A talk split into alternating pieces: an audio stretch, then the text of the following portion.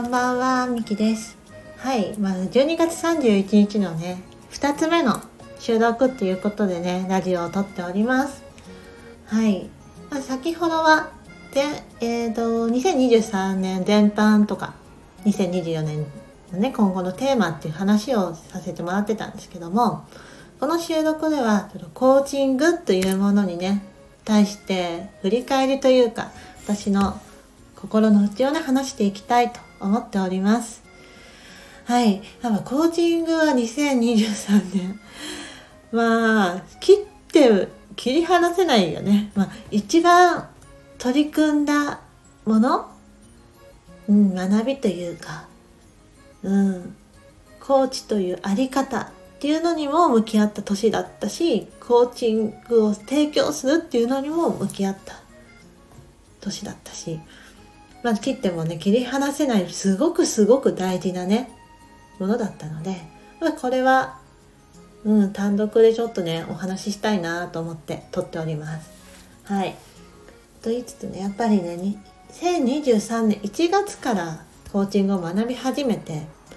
で、この1年経った今もね、このコーチングをし続けているっていうね、うん、全然うん、1年前は想像しなかった場所にいるなっていうのは思いますね。んこんなに心が軽くなるんだっていうか、うん、そんな気持ちでいます。うん、そうですね。えっ、ー、と、ただ、なんかコーチングはね、結構、実は実はやっぱ、辛くなっちゃった時はあるんですよ。うん。なんでコーチングをしているんだろうとかもっとなんか別の関わりができるんじゃないかとかどうしてもねなんかコーチングというものがわけわからなくなってしまってコーチングセッションするまであなんかうまくできなそうとかできるかわかんないっていうねちょっと不安に駆られた時も実はあったりしました。でもなんだろう。そこにはその時の自分自身ができる全力で向き合ってこれたのかなっていうのも思ってます。うん。そう。ただなんかね、うん、コーチングのね今受けてるスクールでは同期メンバーがねそろそろなんでしょう。優勝セッションの時間数が100時間を超えてきて資格取得のねなんだろう。ステータス資格取得のための条件が揃ったメンバーが増えてきたんですよね。なのでちょっとそこに行ってみようっていう人たちが増えてきてそんな話題も出てきてたんですよ。なんかそうした時に私はどこに行きたいんだろうって何のためにコーチングをしているんだろうっていうこととかがすごくここの2ヶ月ぐらい23ヶ月かなずっと思ってたんですよね。で昨日マイコーチのセッションがあってそこで話してきました。で話した時にすごく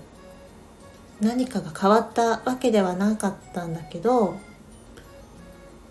最後にアイメッセージでめちゃくちゃコーチングに本気で向き合ってるからこそそうやってなんだろう悩むし考えちゃうんだろうなって感じましたって言ってもらえて、ま、そこでボロ泣きしちゃったんですけどうん。だからねごい多分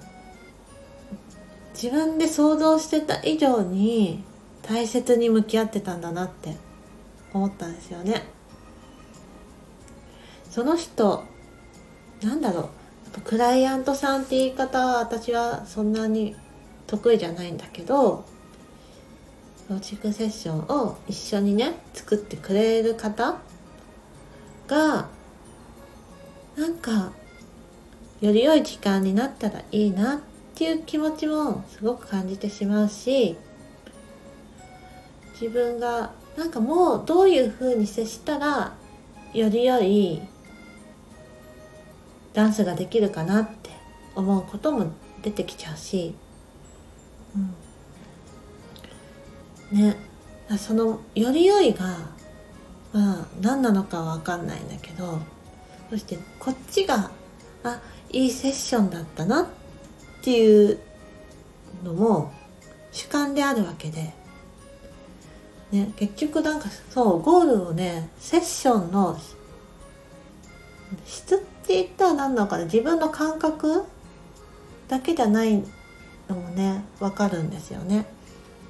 でそんな時に結局もうぐるぐるぐるぐるねしちゃったわけなんですよ。うん、まあなんか結構脱線しちゃったんだけどもだからコーチングというものが大切だったからこそもっといいセッションにいいっていうなんだろうなもっとすごく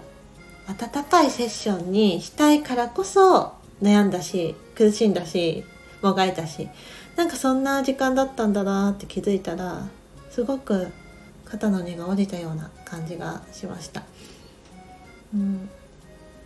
うん、なんか私こんな気持ちでねコーチングしちゃいけないんじゃないかなって思っちゃう時もあったので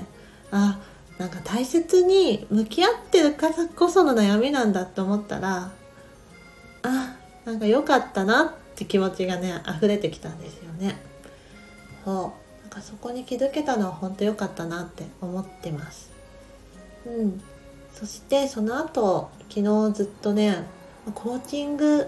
私にとって何なんだろうなって思った時になんか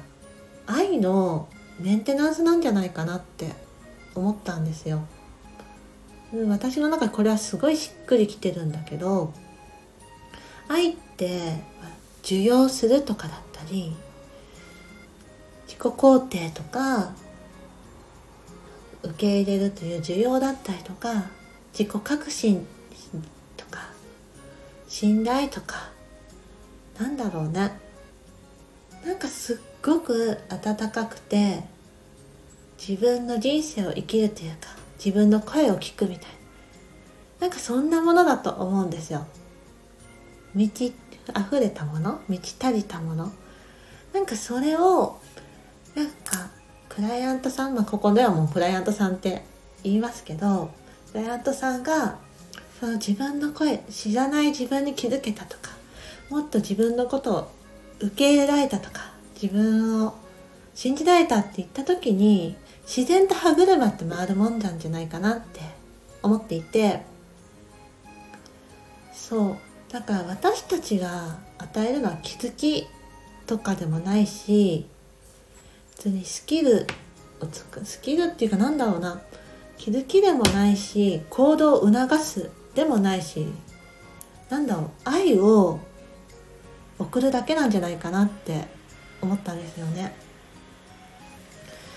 クライアントさんに対する愛っていうか需要だったり信頼だったりなんか好奇心だったりなんかそんな愛を送ることで生まれていく関係性というか場がコーチングなんじゃないかなって思ったんですよ昨日ね。なんかそこに気づけた時めちゃくちゃ嬉しくなって。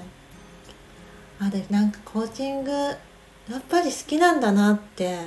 本当心の内からね思えてきました。